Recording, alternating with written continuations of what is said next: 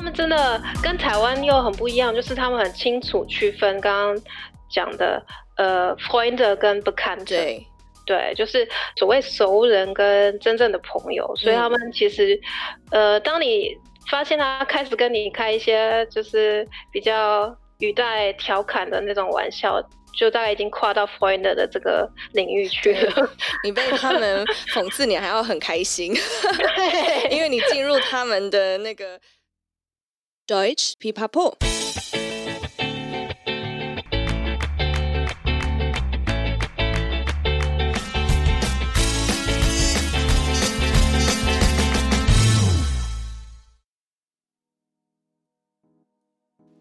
Hallöchen, willkommen zurück bei Deutsch Pipapo, deinem Podcast zum Deutsch lernen。欢迎再回到德语噼啪聊，最生活化的德语学习频道。我是 Bianca。又来到我们专访单元 Coffee Clutch with Bianca，喝咖啡聊是非啦。这集邀请到小兰老师，她目前在东海大学担任德语老师哦。那让我们先欢迎她。各位听众，大家好。诶，大家有没有发现小兰老师的声音比较跟以往不太一样呢？那是因为我们这一次疫情关系，所以第一次尝试远距录音。小兰老师今天没有跟我们在我们的 studio 里面。所以这次的音质可能会跟以往不太一样，但是内容还是一样的精彩。那就让我来先分享一下我是怎么认识小兰老师的。其实这个故事还蛮有趣，因为呃我自己有在听 podcast。那我有一天就听了一个 podcast，叫做台湾 cast，它是一个以德国人的角度来分享台湾文化的德语 podcast。那刚刚好那一天我听的那一集有小兰老师，我就呃先听了一下子，然后觉得说天啊，这个老师怎么一点口音都没有？后来他在里面也有分享，他是在德国住了很长的一段时间，也是在德国长大的，所以发现我们有很多共同点。后来我就去肉搜他了，我边听边划着我的手机找到他的 IG，然后我们就聊起来。呃，所以呢，我就想说一定要把他邀请到我们的节目来，好好分享一下他在德国的生活。那首先，我们就请小兰老师来跟我们分享自己为什么会到德国，还有那边的生活的点点滴滴。好了，呃，其实我会在德国的原因，其实是我在那边在 Heidelberg 出生的。那为什么会在 Heidelberg 出生？是因为我父亲是在呃 Uni Heidelberg 念哲学，他就是要攻博士学位，所以呢，我跟我哥哥就在那边长大的这样。但是因为我父亲有换学校，他是后来大概我一岁的时候，我们就呃搬到 Mainz，好，然后我们就住在 Mainz 附近的一个小镇叫 Niederolm，然后一直到呃我爸爸拿到博士学位，就是必须要回到台湾嘛，那时候是我十一岁。那就经历在台湾的小学五六年级，然后还有国中、高中。后来就是因为我念的大学是东吴大学，跟 Uni Münster 算是姐妹校，嗯，所以呢，我就有这个机会再去德国交换一年。对啊，而且这边还蛮有趣的是，因为 Uni Münster 也是我的大学，对不对？对，我们有之前我们两个超级有缘的。对，你要不要分享一下我们多有缘，小兰？哦，就是因为，嗯、呃，反正我们就是之前已经见过几次面了嘛，然后后来我就是有赖给 Bianca。一张之前在 Münster 的报纸有报道我们这些台湾学生，嗯，就是来德国交换的事情。刚好那张就是我们一个大合照，有两个女生呢，刚好是 Bianca 在 Münster 也就有认识的两个女生。没错，非常巧。我们那时候第一次聊天的时候，我们还聊到，但是我们好像时间点有一点搭不起来，因为可能我有点忘记是、嗯、到底是哪一年。然后我就跟小兰分享说：“哎，东武大学，我好像有认识。”两个那时候，他们哎，如果他们有听到我们的节目，Hi Alexia，还有 Hi Alexia，还有 Ellie，Hello，可以来找我聊天或找我们聊。那那时候我们聊到的时候，我只是想说，哎，怎么那么巧，也是东武大学的。看到那个报纸的照片，我才吓一跳，因为小兰就站在 Ellie 跟 Alexia 的旁边。但是我们那时候可能是在湖边擦肩而过之类的。对，我在事后跟比安卡讲说，搞不好我在阿 Z 跑步的时候，你也在那边，对、啊，我们擦肩而过，这样 超有缘的。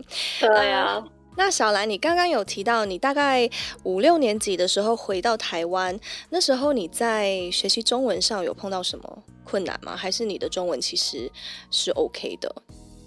呃，因为我虽然在德国出生长大，可是毕竟我爸妈是台湾人，嗯，所以其实我周日的时候，爸妈都会跟我们一起看一些中文的故事书，然后。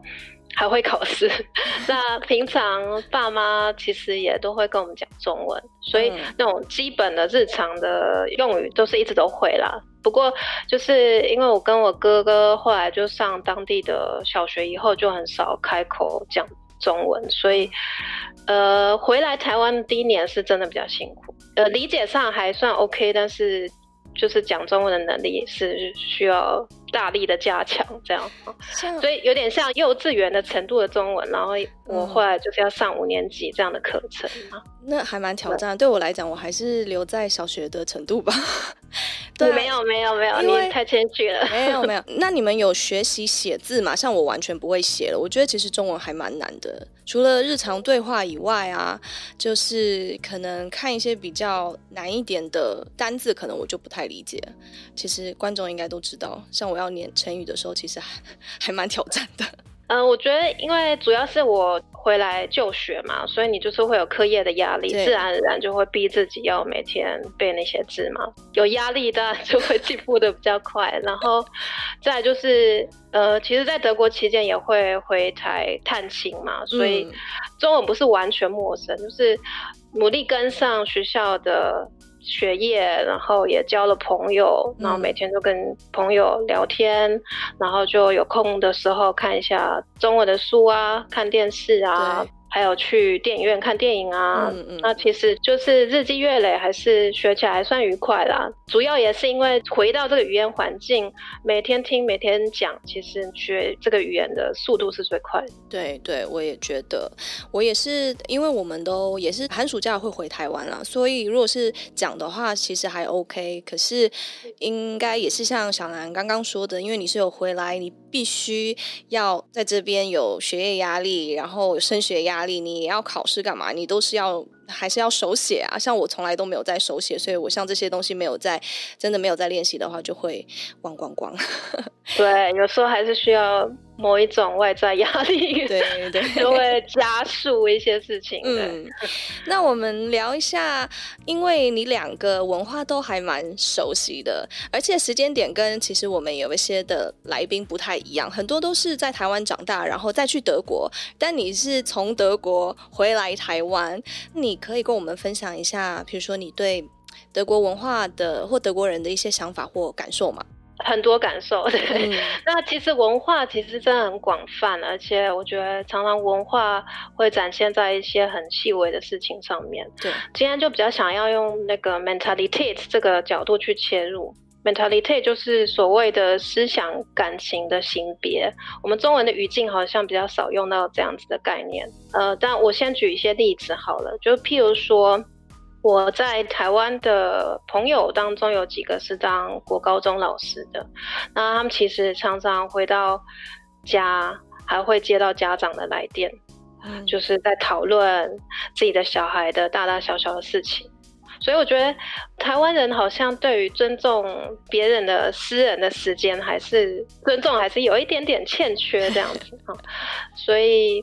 呃，相对于德国的老师，可能就不太会接到家长的电话，嗯、除非有非常非常特殊的情况这样子。对啊，不过其实我这样讲，并不是要表达说，呃。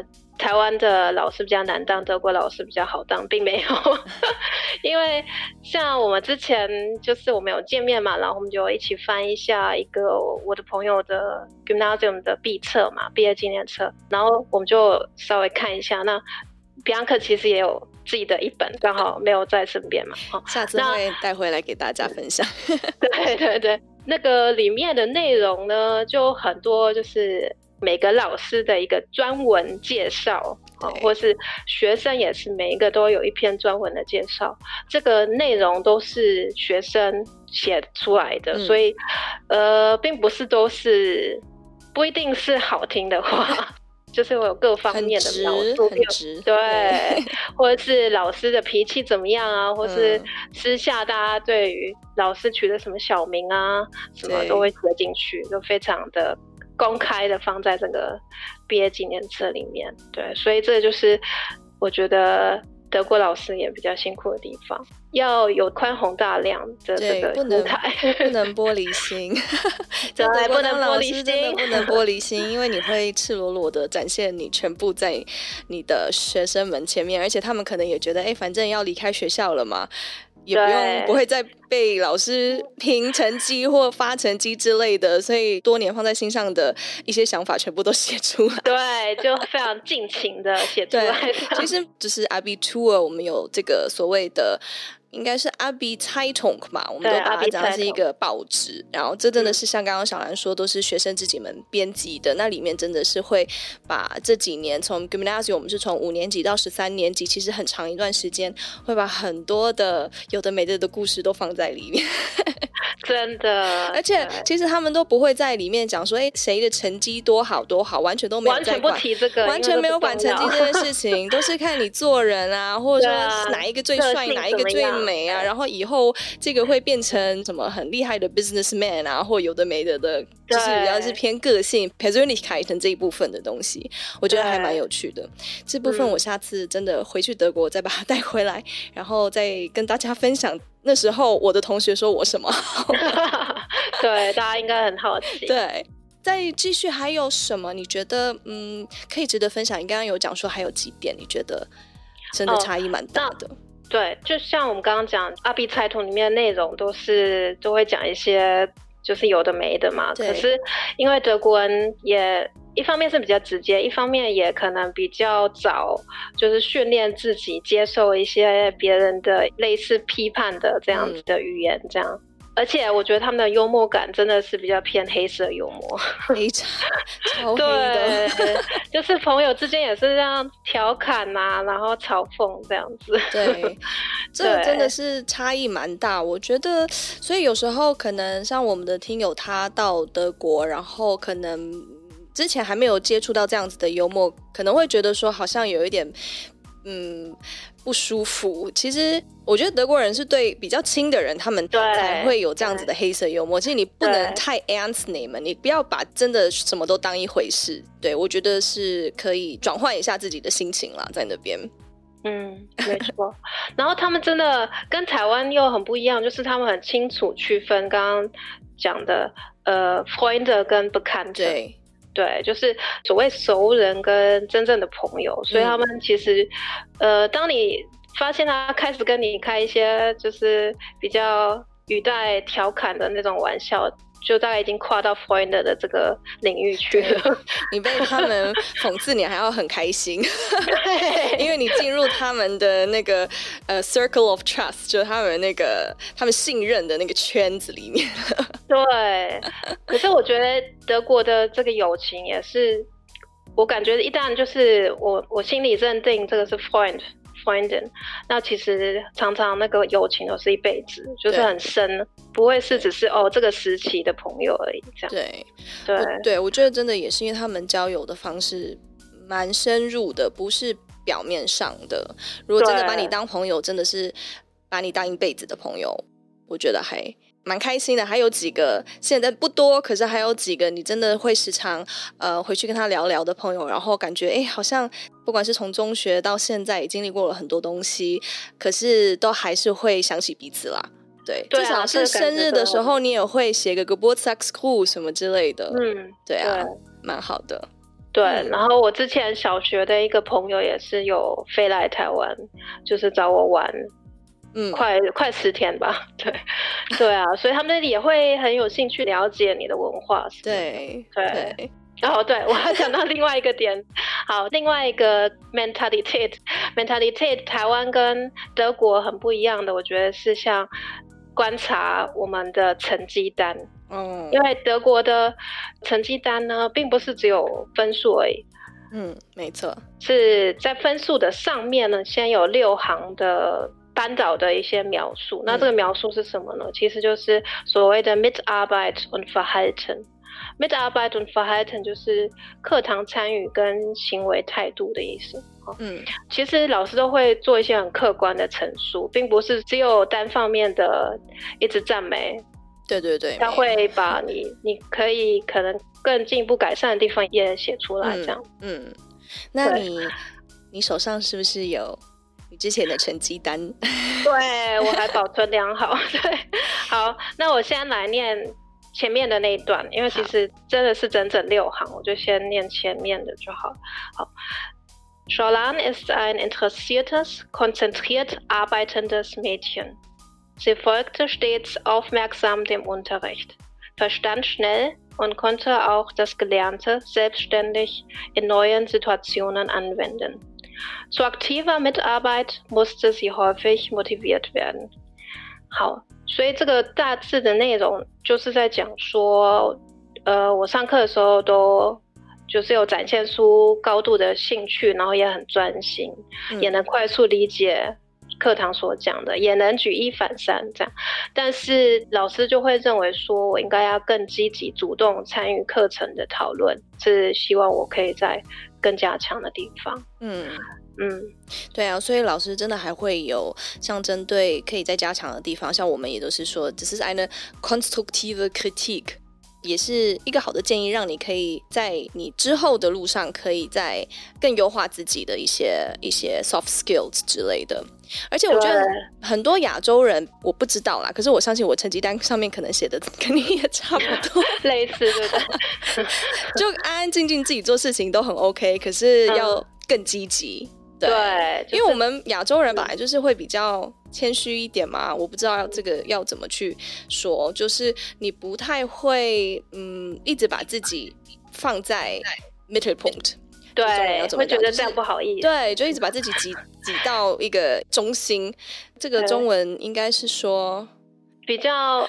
不希望自己变成好像显得好像以自我为中心，或是要吸引大家的关注之类的。啊，对啊，吸引大家的关注，所以你也不太会。我相信我之前有一些同学，他们就是如果老师问了一个问题，然后他知道，他就是一定要展现他知道，所以他就会狂举手。然后你有看过那种学生是很很用力的，很用很用力 举手，而且有些学生他们是边举手还边这样子。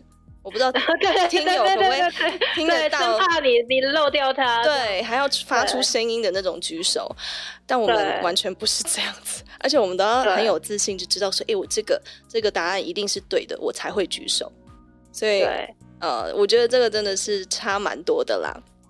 对，在文化上，我觉得在另外一方面，是因为台湾也不会把你所谓课堂表现列入成绩的那个计算里面，所以他们就不觉得。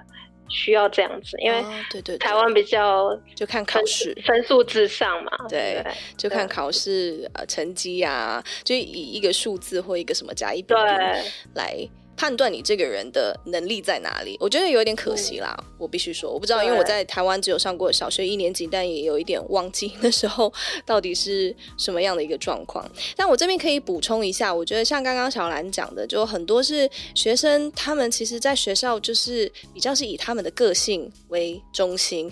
呃，有一点也是，其实除了成绩单以外啦，其实德国人的爸爸妈妈他们自己呃也是这样子。就我很少会听到我德国朋友的爸爸妈妈会很在意说，哎，你现在是班上第几名？第几名？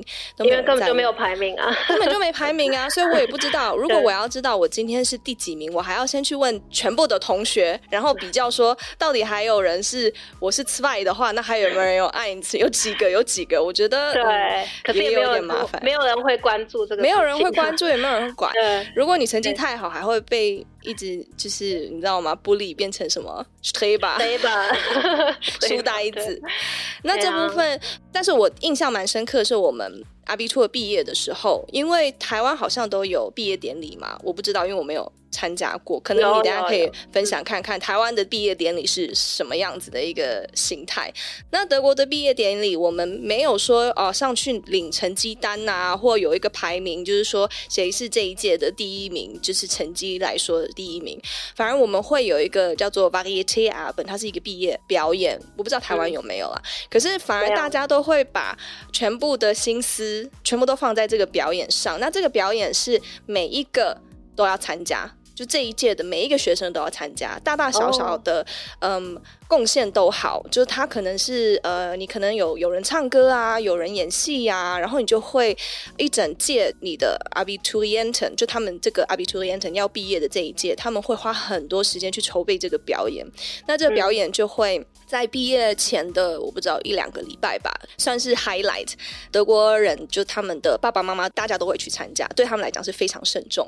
然后我就觉得那。这个氛围是不太一样，因为他们会宁愿看到自己的小朋友，也不能小朋友，因为阿比出尔都 也是十八、十九岁，可是在上面表演，对他们来讲是他们觉得可以以自己的小孩子感到很骄傲。他们反而爸爸妈妈会在下面分享说：“哎，你儿子刚刚是唱歌的那一个吗？然后你儿子是不是或你女儿刚刚是不是在那边演《罗密欧与朱丽叶》的朱丽叶什么之类的？”我觉得还蛮有趣的。嗯，对啊，对啊。台湾就真的比较没有，有一些大学像外文系可能会有一些毕业表演，但是那也是。选那门课才会去表演，毕业公演是一堂课这样。那真的不太一样。然后国小、国中、高中就更不可能了，因为我们是升学导向嘛，怎么可能花很多时间来准备表演？所以就就不会有这样的事情。对啊，对，因为我反而觉得，像如果我回想阿比兔的那个时间嘛，那段期间就是十三年级，我十三年级好像花很多时间在写我们的阿比兔彩童，就刚刚讲到的那个阿比报纸。还有在忙毕业典礼的事情，呃，就毕业表演，反而有点忘记到底是阿比兔是怎么考的，所以你反而对这些东西比较印象比较深刻。对啊，我觉得这样很好，是一段美好的回忆。嗯，真的。好，那我们刚刚聊到上学，呃，学生时期发生的一些事情。那如果说现在嗯聊到工作的话，德国人跟台湾人在工作上，你觉得有什么差异呢？我觉得，嗯、呃，德国人好像特别重视那个工作效率。嗯，可是我觉得他们重视工作效率，其实，呃，有一个很大的原因，是因为他们重视生活的品质。为什么呢？因为你要把工作好好完成，那才不会影响你的私人的生活啊。那相对于台湾来讲，因为我们从小就是念书就占据了我们所有的时间，所以长大出社会了，好像也很自然而然就变成，呃，工作赚钱，然后成就是最重要的，所以好像相对就是没有常常提醒自己生活品质的重要。嗯，那德国人重视这个，可以说是 Gemütlichkeit，也就是生活中的那种很舒服、自在、愉悦的感觉。其实这个真的是不是跟金钱直接有关系的，就是一种心境嘛。就是你觉得做什么事情，或者是你的环境布置成什么样子，你就会觉得很 gemütlich。所以就像呃我在德国的时候，我们幼稚园老师就会带我们去旁边的森林散步，所以我的记忆中其实就常常。哎，我就想起来德国的日子，常常都在散步，然后我就觉得在行走中去沉淀很多事情，好像也是一个就是很 gemütlich 很舒服的事情。嗯，而且不用花到任何一点的钱，没错，就自把自己就走出你的家门，就可以达到那样子的一个 Gemütlichkeit，对，很棒，对啊。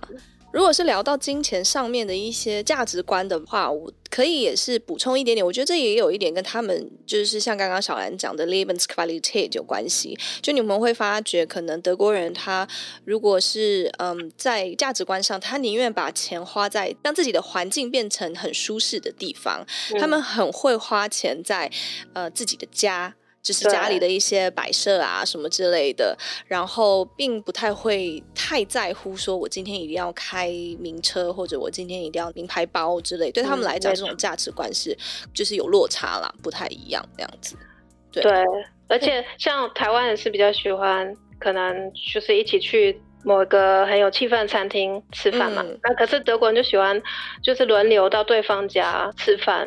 对，因为大家的家都会布置的对很漂亮。嗯，他们反而真的很、啊、就还蛮好客的，欢迎大家到家里来。当然，我觉得这也是有落差，呃，不太一样的原因是，毕竟他们的空间也比较大啦。对，就是他们也是都是独栋的 house 或什么之类。那我们台湾可能常常只是一个小套房，其实好像也嗯那么多人会也有一点不太方便，有点挤，对，也有空间的关系。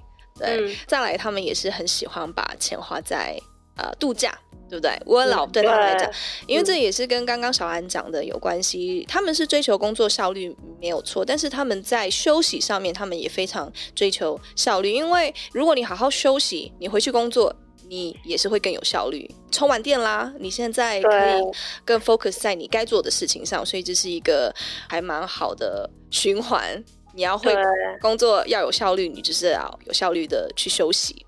对，嗯嗯，没错。那我们下一段来聊一下小兰为什么会当德语老师好了。你为什么会后来选的这个职业？对。好，就是因为我呃研究所时期，我其实就念德国文学嘛，是在台湾，然后我就接一些德文家教的工作，后来有到救国团教的第一个整个班级这样，嗯，呃，可是后来就因缘际会去科技公司上班三年，嗯，那时候其实还蛮有机会常去欧洲出差，那这个部分大家会觉得蛮好的，但其他的。工作内容其实没有没有说是自己真的很喜欢，嗯、所以后来就觉得，哎、欸，我好像要改变一下，然后就毅然决然 就辞职，然后就慢慢走向那个自由接案的生活形态，这样，然后就是有做中德口笔译啊，还有教德文，然后后来有接洽到德国电视台，还有德法电视台。呃，就是他们有一些在台湾的拍摄案，然后就是帮忙执行，嗯、还有就是随行的翻译，或是事后的字幕的翻译。嗯、那就是在自由接案之后，就确认自己真的也不是那么适合每天固定时间到办公室用电脑这样子的。方式这样，呃，后来我就认识我先生，然后我先生是也是拍纪录片的导演。我因为他的关系，所以我就从台北搬到台中，嗯，然后刚好在那个时候，在脸书社团叫 Deutsche in Taiwan，德国人在台湾的一个社团，嗯，然后就看到东海大学在征德文讲师的这样的讯息，嗯，那因为我基本上条件都符合嘛，所以我就顺利的。到东海教书，我跟东海的缘分也算是蛮奇妙的。嗯，我这一生好像有很多奇妙的缘分，就像我跟你一样，就是我 高中的时候，嗯，看到。东海大学的那种招生简介，然后那招生简介上面有一个就是学校的牧场，然后我不知道为什么就被那个牧场深深吸引，然后我就说，嗯、哦，我就是要念这间，就是好像很一见钟情，可是后来还是就留在台北念书了。对，那没想到，呃，无缘在东海当学生，可就是反而在这边当老师，这样，很奇妙的一个缘分啊。对，对嗯嗯。然后后来就是还有台中教育大学跟中兴大学也也在那里兼兼课，这样其实也蛮开心的，因为这两间学校也是学习氛围很好的学校。我本身其实不算是一个特别爱讲话的人，就是我可以好几天不讲话也没关系。但是，那你先生怎么办？没有，我是都可以这样。但是教学的工作，我其实喜欢的原因，就是因为它会让你感到很充实。对，就是直接你会看到学生的进步，好，或是学生开始变得积极，嗯，参与课程的讨论啊，或者是说学生。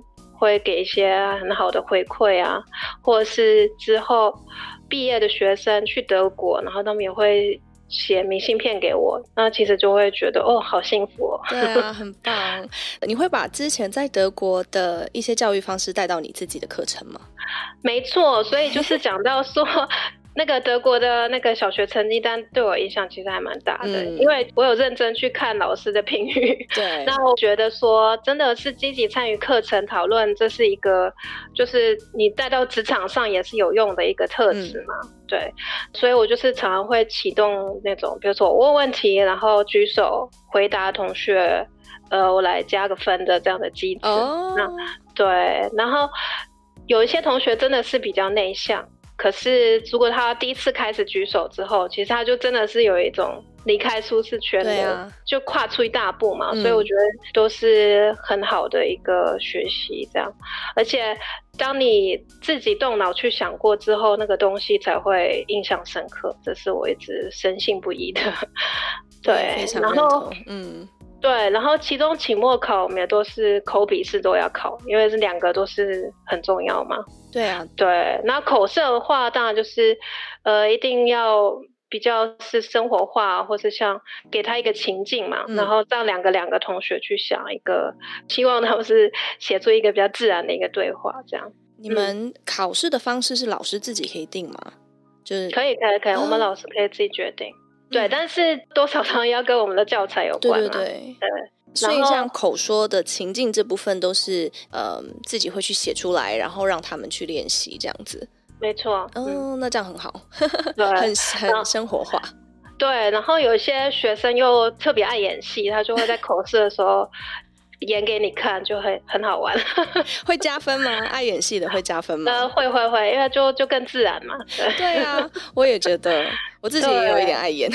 可是你要把情绪放进去，你说出来的字它才会有生命。没错，你又不是一个 Google 翻译机或是对，并不是在背诵什么这样。对啊，哎，真好。那你会除了就是成绩以外，你也会给学生们也是会写评语的吗？还是这部分就要跟学校的制度走？哦，对，这个我们没有什么写评语的地方啊。嗯、对，而且我们学生也太，嗯、呃，有点太多了。哦、对，但是我们当然就是尽可能对于他的像德文发音啊什么，就是尽可能就去抓他的瑕疵这样。对，嗯。可是你会给你觉得特别好的学生有什么小鼓励吗？呃，会就是，譬如说我在推广部的班，就是我们也是有时候会有一些，就出一些题目或者是小游戏，然后最快完成某一个任务。或是就是回答正确的同学，我就是会送我亲手做的德文书签，然后我会规定，就是拿到书签的同学要把上面的那个德文念出来，这样就会再讲解那个 citat 那个 quotation 的意思，这样。所以是拿到你的礼物，还要顺便考一下，就是对。但是你你是会帮他翻译吗？还是他要自己除了念出来，然后呃我没有教翻译，就先念出来就好了。哦，想说收到礼物还要被考试，好还要太压力太大。没有没有没有，就是他念出来然后我讲解。这个礼物真的很棒哎！那小兰你怎么会有这个 idea 啊？就是用书签当小礼物，除了自己本身我相信很爱阅读以外，为什么会？哦，其实因为我小学的时候，我们的教室其实就有一个 Leseecke，就是所谓的阅读的角落。嗯、然后有时候老师就会，就是我们就坐在那边，然后老师会念故事给我们听，就代表我一个在德国很美好的记忆。嗯，而且再来就是说，因为德国人非常有手作的精神嘛，所以就是那种手作的温度也是一向都很喜欢的。然后再来就是说，你拿到这个书签，当然是等于是我对于学生的一个祝福在里面这样子。然后同时全班又可以学一个很有意思的德文句子，所以我觉得有很多功能。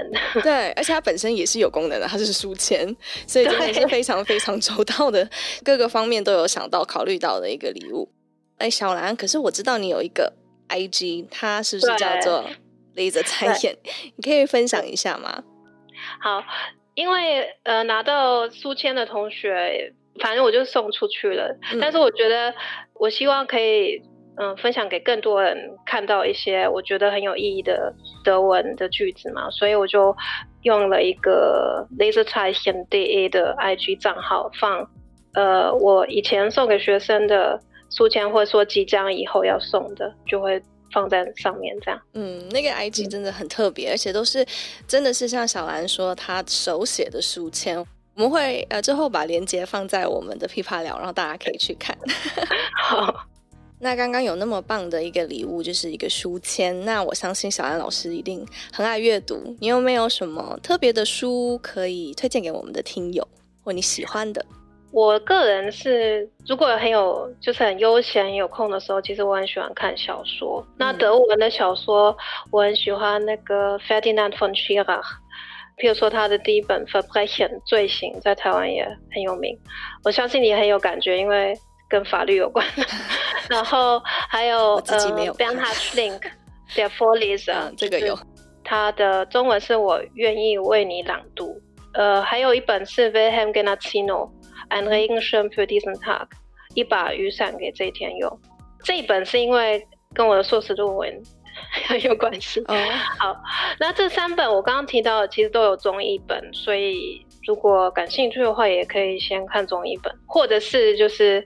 以后看原著 可以挑战一下，对，像最新以前公司也有播，他翻拍成影集的。然后呃 The Four Leaves 为爱朗读，其实就是那部电影，凯特温斯雷演的《为爱朗读》。嗯，然后如果是想要了解德国文化的，其实我还蛮推荐陈玉慧的《依然德意志》。因为她，呃，她嫁给德国人，然后以前就是常年住在德国。那因为她以前有记者身份，所以她也观察也是很敏锐。然后，如果是喜欢大自然，像动物和森林的人，就是有一个德国森林看守人 Peter Wohlleben 的书，叫做《动物的内心生活》，这本我也很推。嗯，毕竟德国也是一个非常重视动保跟自然保护的国家，所以很值得去看。其实我一直有个小小愿望，就是可以以后到到德国去拍一个关于动物收容所的纪录片，因为德国的动物收容所的环境非常好，跟台湾就是有一点差距。嗯、希望可以把那个这方面比较先进的一些做法也也带给台湾的观众。这真的很棒，这个 idea。嗯刚刚好，先生是拍纪录片的，嗯，我觉得这应该不难实现吧？对，也希望。讲到动物，动物大家都爱嘛，所以我要推荐一个 YouTube 的频道，是叫做 Annas und Pias Tiere，嗯，德文的一个 YouTube 频道。那因为他的目标族群是德国的小孩，所以。就不会是太艰深的那种德文，它是用比较相对简单的德文去介绍野生动物，还有不同的宠物，所以就是一边就是觉得好疗愈，好疗愈，然后又可以学德文，就觉得很棒。真的很棒，而且大人也可以看啊，对不对？就是学习，我就最爱看。对啊，大人也可以看，而且可以自己疗愈一下。对，每天都是，尤其是现在疫情都关在家里，可以开一个 YouTube 看一下可爱的动物们，顺便学德文。这个建议也很棒。如果是电影呢，还有没有可以推荐的？毕竟现在对不对？很多时间在家看电影，我们来推荐一些电影给听友们看好了。好，就是德国电影，我觉得必看的有一个是《窃听风暴》，嗯，Das Leben der anderen，对，然后还有《再见列宁》，就是 Goodbye Lenin，还有无主之作，这个算是相对比较新一点的电影，叫呃 Werk ohne Autor，这三部其实都很好看，哦、很新嘛，这一部我也还没有看。对，很推，对，赶快去看。嗯、然后这这三部其实都跟德国历史相关，嗯，但是他拍的手法是很吸引人的，不会觉得呃只是单方面觉得好沉重而已。嗯嗯嗯。那关于移民到德国后的民族文化认同相关的电影，我会很推荐。欢迎来到德国，Willkommen in Deutschland。嗯，呃，然后另外一方面就是我今年应该是一月还是二月。就是有去电影院看一部我很喜欢的电影，叫做《偷换男孩》。然后这个《偷换男孩》是呃台湾这边翻的片名啦，就是它其实是根据德国战后文学那个巨作非常重要的作品《Deutsch Stunde》的德语课改编的电影。嗯。其实我有个学生就是因为喜欢这个作家，然后他就说我要好好学德文。那目标就是未来可以读原著。对，这也是很好的一个目标。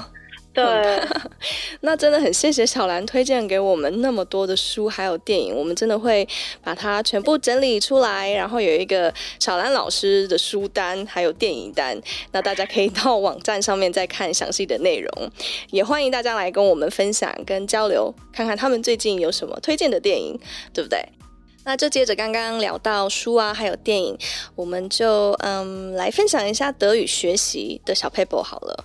小兰老师有什么可以推荐给我们的听友？好，就是呃，因为其实很多同学也会在乎说自己的发音到底算不算可以，算不算标准嘛。嗯。所以其实我觉得有一个小小的一个方法可以检验自己的德文发音是不是还算标准。譬如说，你可以用 Line，然后现在当然要转换成德文键盘。因为那个都会有语音输入的功能嘛，那你就直接对着你的手机讲德文。嗯。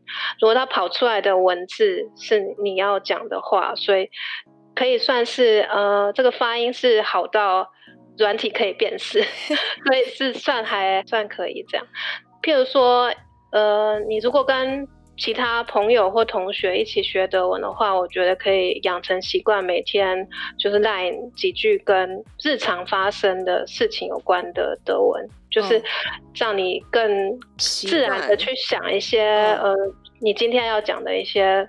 话，然后是德文这样。对，真的是跟习惯有关系啦。而且，但是我要先回到刚刚小兰老师分享第一个 line，就是你把它设成德文，然后你说话让手机辨识你讲的标不标准。我觉得这个是我第一次听到，但是我觉得应该很好用。对，因为有些人像如果呃学生跟学生一起学习，他们可能也会有一点不好意思嘛，好像也不是太想要让对方听到他们讲的德语。那这样子的话，嗯、你就不会。不好意思，只是跟你的手机对话而已。我觉得这个，嗯，这个可以学起来。而且我觉得语言学习还有另外一个重点，就是尽量要跟你自己的兴趣做结合。比如说，你非常喜欢某个电影，或者是德国的影集啊，或者是德文歌曲啊，你很喜欢唱歌啊，或者是你是。很比较是文青，喜欢文学的，或是你是运动挂的，比如说很喜欢看球赛或是什么的。嗯嗯、那如果把这个兴趣跟日常的生活习惯这两件事情结合在一起，觉得这个进步的速度应该会更快。对，而且可以持久一点，你不会。对，还有就是听 podcast 啊，对，像你忘了，然后变成生活的一部分，最重要。